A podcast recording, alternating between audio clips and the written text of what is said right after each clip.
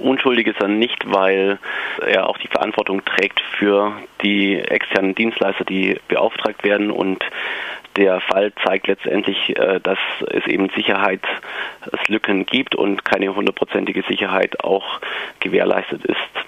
Hat das äh, ganze System auch dieses Auslagern?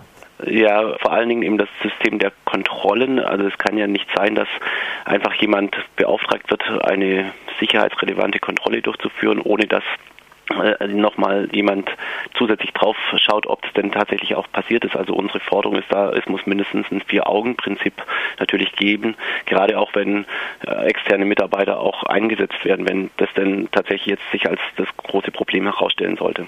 Ist anzunehmen, dass äh, solche gefakten Sicherheitstests, dass diese auch in anderen AKW an der Tagesordnung sind?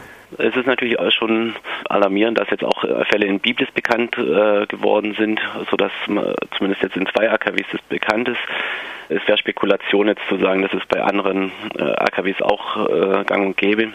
Aber natürlich muss man genau hinschauen und nochmal auch überprüfen, ob denn die Kontrollen tatsächlich stattgefunden haben oder ob es nur protokolliert wurde, dass sie tatsächlich, äh, dass sie gemacht wurden, aber in, de facto dann eben gar nicht durchgeführt worden sind.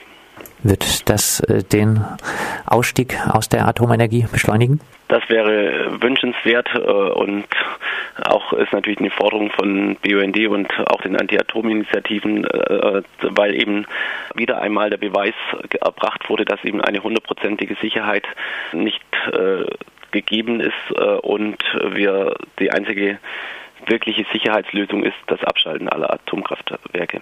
Das sagt Franz Pötter, Energiereferent vom BUND. Mit ihm sprachen wir kurz über die gefakten Sicherheitstests im AKW Philipsburg.